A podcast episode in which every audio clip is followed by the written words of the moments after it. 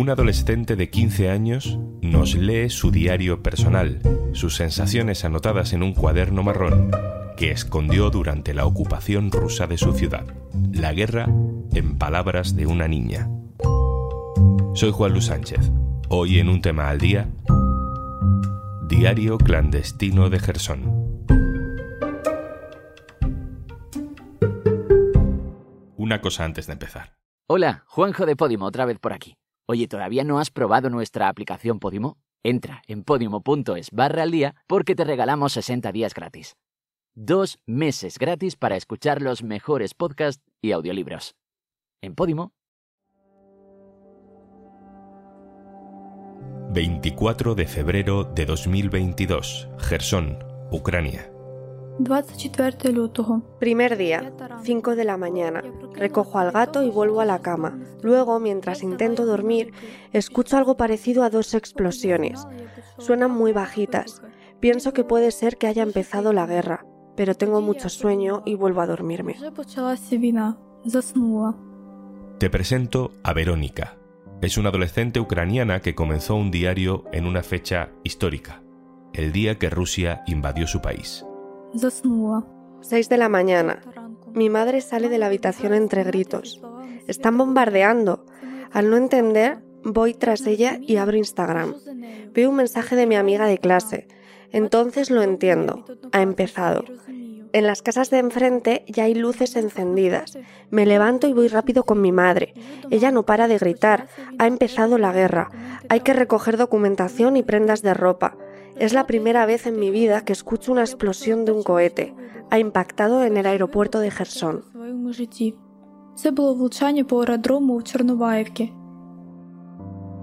El primer día de la invasión, Verónica empezó a anotar sus reflexiones en su propio móvil. Después, para evitar que toda esa información cayera en manos equivocadas, cogió un cuaderno marrón. Ese es el cuaderno que nos está leyendo. Ese es el cuaderno que le enseñó a mi compañera Gabriela Sánchez cuando se conocieron hace unas semanas en Gerson. Es la propia Gabriela la que presta su voz en español a Verónica. Creemos que este diario merece reproducirse tal cual lo escribió Verónica, que sea su voz desde sus 15 años la que cuente la invasión y la guerra. Aporta detalles concretos que nos ayudan a entender por ejemplo, para que te ubiques al escuchar, cuando Verónica dice orcos, se refiere a los soldados rusos. 7 de la mañana. Ya estamos vestidos. Quieren ir a algún sitio y no sabemos dónde. Al encender la televisión, escucho las noticias. Siento terror. Dicen que hay que quedarse en casa. Han declarado el estado de guerra. A esta hora, los orcos ya están cerca del puente. Hay duras batallas. Mi madre y mi padrastro se han ido con prisa a las tiendas. Casi todos los cajeros y tiendas están vacías. La gente acude en pánico a las tiendas y a sacar dinero de los cajeros. Yo en casa intento llamar a mi abuela, pero no lo consigo.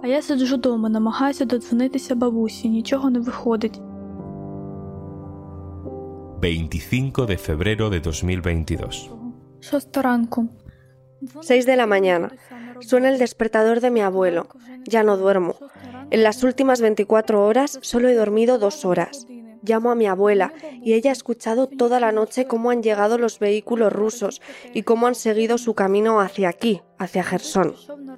Al entrar en casa suena la sirena y nosotros nos preparamos para bajar al refugio por primera vez. Al acercarme al refugio veo muchísima gente en la entrada. Dentro hay todavía más. Me da mucho miedo.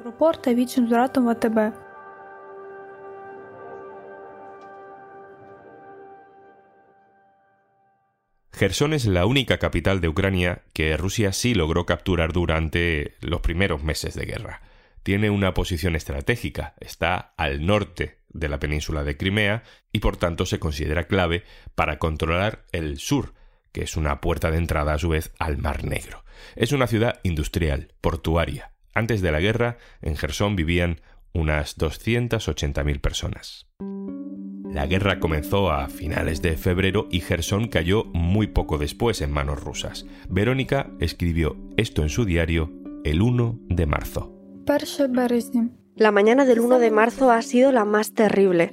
Las tropas rusas han entrado en la ciudad. Es terrible. No sé cómo reaccionar ante eso. A las 6 de la mañana ya estaban paseando por algún barrio. Nuestro alcalde ha dicho que para bloquear la ciudad han instalado sus puestos de control y están conduciendo tanques. Justo cuando mi abuelo me estaba llamando, un hombre recibió un disparo al otro lado de la calle. No sé cómo van a salir, porque hay orcos en todos los caminos. Hay muchos de ellos. Me asusté mucho cuando vi tanques rusos cerca de nuestro pueblo, donde llegamos el 26 de febrero. Mis abuelos han tenido que correr hacia el refugio antiaéreo mientras sonaba una sirena muy fuerte. Los proyectiles sonaban sobre su cabeza. He visto un vídeo del área siendo bombardeada. Un proyectil ha caído en el centro comercial. Hay civiles muertos y un niño de 14 años fue asesinado en la parada del autobús. ¿Dónde están las personas que intentaron apagar el fuego en el centro comercial? El ejército ruso abrió fuego contra ellos. Dios, ¿qué diablos está pasando? Solo queremos vivir. ¿Por qué vinieron a matarnos? Al día siguiente de estas notas, el 2 de marzo de 2022, el ejército ruso completa la ocupación de Gerson. Verónica vuelve a escribir. 2 de marzo. Hoy es el séptimo día de la guerra. Tengo un nudo en la garganta. No quiero comer nada, pero tengo que hacerlo porque no sé cuándo podré volver a comer. Por la noche dispararon contra el edificio de la Agencia de Seguridad Nacional de Ucrania.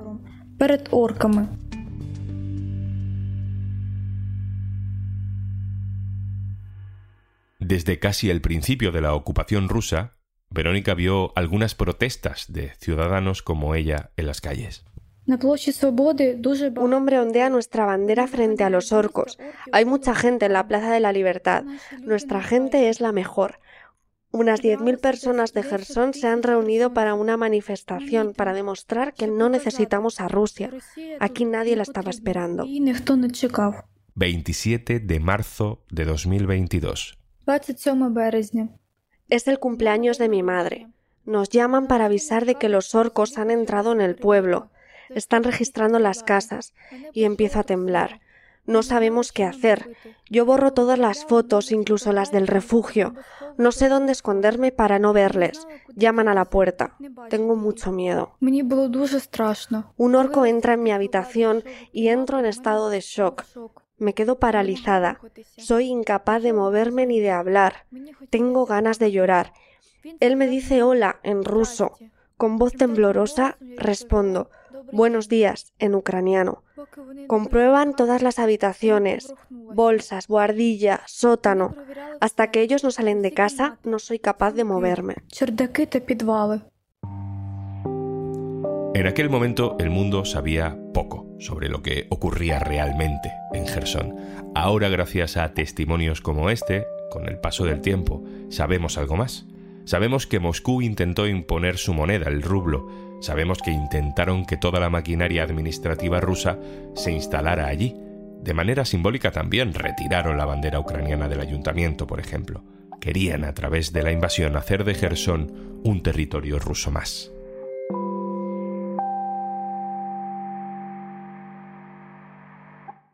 ...24 de mayo. 24 Hoy han sobrevolado la ciudad varios aviones de combate. El ruido es terrorífico, y más aún cuando sabes que son rusos. Hoy me he enterado de que los rusos violaron a dos chicas jóvenes y a una niña de seis meses con una cuchara. Cinco fascistas rusos también entraron en una casa donde había dos niños. Han violado a la madre de los niños. Un grupo de investigadores de crímenes de guerra ha concluido que Rusia planeó y financió una red de al menos 20 centros de tortura en Gerson y sus alrededores. Nuestra compañera Gabriela Sánchez, en su último viaje por Ucrania, conoció la historia de Vyacheslav Lukasuk. Había hecho grafitis contra la invasión rusa.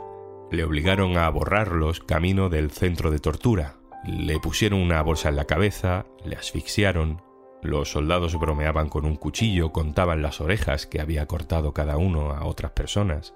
Le llevaron a una habitación oscura. Todavía hoy tiene el rastro de las heridas provocadas por aquellos golpes. Todo eso pasaba mientras Verónica escribía en su diario. 15 de junio. Recibo una llamada a mi nuevo número ruso. Me preguntan cómo se vive bajo el mando ruso. También me preguntan a qué iglesia estoy acudiendo. No sé para qué quieren saber esto. Incluso se me escapa la risa al no saber a qué viene la llamada. No es una encuesta, es de locos. Me preguntan dónde tiene que estar Gerson, si pertenece a Ucrania o a Rusia. Yo digo que Gerson es Ucrania y que nadie esperaba ni necesitaba a los rusos. La mujer ha dicho que esa no es una respuesta válida. Yo respondo que para nosotros no existe otra otra opción. Gerson es Ucrania. Gerson es Ucrania. 29 de julio de 2022. 29 Al lado de nosotros hay explosiones muy fuertes. Tiemblan las puertas. Quizá nuestro ejército ha atacado sobre el puente y sobre los orcos. No es la primera vez. Tengo miedo. Se oyen explosiones, pero es normal. Si hay combate, entonces los nuestros están cerca. Y eso es lo principal. Seguramente esas explosiones que escucha Verónica pertenecen a una operación ucraniana para intentar recuperar Gerson. Ucrania había sido muy discreta con esta operación militar que buscaba aislar al ejército ruso.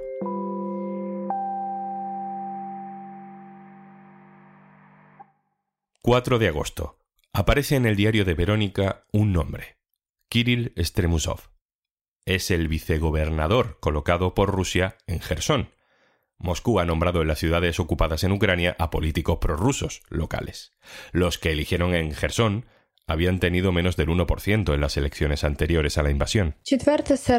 Hoy ha venido Kirill Stremusov. Nos acercamos con algunos amigos para ser testigo de cómo intenta lavarnos el coco con mentiras. Aquí ha venido un soldado de nuestra Crimea que viene para matar a la gente de su propio pueblo. Odio a las personas como él. ¿Qué ha hecho Ucrania por vosotros? nos pregunta. Yo discuto con él. Me dice que Rusia en ocho años ha construido muchas carreteras para nosotros en Ucrania. Dios mío, ¿en serio? ¿Carreteras? ¿Qué ha hecho Rusia por nosotros? Los rusos nos han quitado el trabajo, los estudios, la casa, han destrozado nuestras vidas. Esto es lo que ha hecho Rusia. 30 de septiembre. En una nueva escalada, Putin declara la anexión de cuatro áreas ocupadas donde se organizan pseudo-referéndums. Donetsk, Lugansk, Zaporilla y Gerson. Rusia en realidad solo controla y parcialmente dos de ellos. Uno es Gerson. Según los resultados difundidos por las autoridades prorrusas, entre el 87 y el 99% de los votantes apoyaron la anexión de estos territorios a Rusia a nivel internacional. Esa votación no se la ha creído nadie. 9 de octubre de 2022. Han disparado sobre el autobús que estaba evacuando a la gente en la ciudad. Dijeron que esto lo hicieron nuestros militares. Han muerto civiles, no sé cuántos exactamente. Conocía al conductor y a una mujer. Los dos han fallecido. Eran de nuestro pueblo.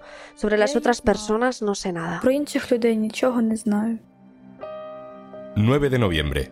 Faltan dos días para la liberación de Gerson. Stremusov, ese personaje cuya historia atraviesa la ocupación de la región, muere en extrañas circunstancias en un accidente de coche. Dicen que huía a toda velocidad de la ciudad. Dicen que ya sabía que su misión iba a fracasar en cuestión de horas.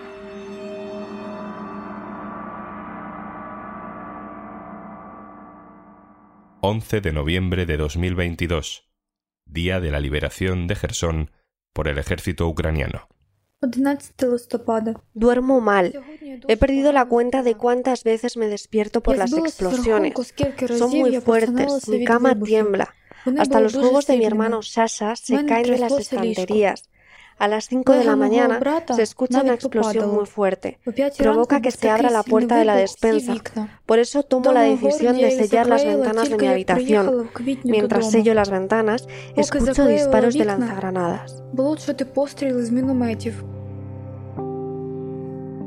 La de Gerson fue una importante victoria para Ucrania. Sus soldados entran en la ciudad tras la retirada de las tropas rusas por la orilla opuesta del río Dnieper la contraofensiva ucraniana acababa con ocho meses de ocupación rusa. Horas después me doy cuenta de lo que pasa. No puede ser. Se ha cumplido. Hemos aguantado, nos han liberado. No puedo creerlo. Esto ha pasado de forma muy inesperada y silenciosa. Estuvimos con mi hermano en casa de mi amigo Andrei y su abuelo dijo, son nuestros. Esto me dejó pendiente. Luego Andrei apareció corriendo, gritando que han entrado en el pueblo las Fuerzas Armadas ucranianas. No soy capaz de creerlo. No sé cómo han podido aparecer aquí. Al resto del mundo ya empiezan a llegarnos imágenes de vecinos de Gerson saliendo a la calle con banderas ucranianas, celebrando, con gritos y cánticos, la liberación. Es el final de una ocupación militar. Es la última página del cuaderno marrón de Verónica. Empiezo a escuchar cómo se acercan los vehículos militares y me voy corriendo a casa. Estoy corriendo con lágrimas en los ojos, no me lo creo. Después escucho ruidos de los vehículos militares. Salimos y los vemos. Son nuestros. Ellos pasan y yo corro hacia ellos con lágrimas en los ojos. Me cruzo con tres soldados y casi les tiro al suelo de la emoción. Con el cuarto me saco una foto. Voy a casa, grito eufórica que somos libres. Es el primer día desde el 24 de febrero que veo a soldados de nuestro ejército. Nos han liberado. Estamos en casa. Este día lo recordaré para siempre. Цей день я запам'ятаю назавжди.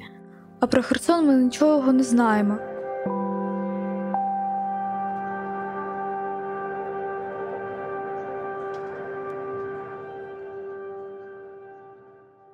Y antes de marcharnos, Descárgate Podimo y disfruta de todos nuestros podcasts y audiolibros durante 60 días gratis. Entra en podimo.es barra al día, descárgala en tu móvil y comienza tus 60 días gratis.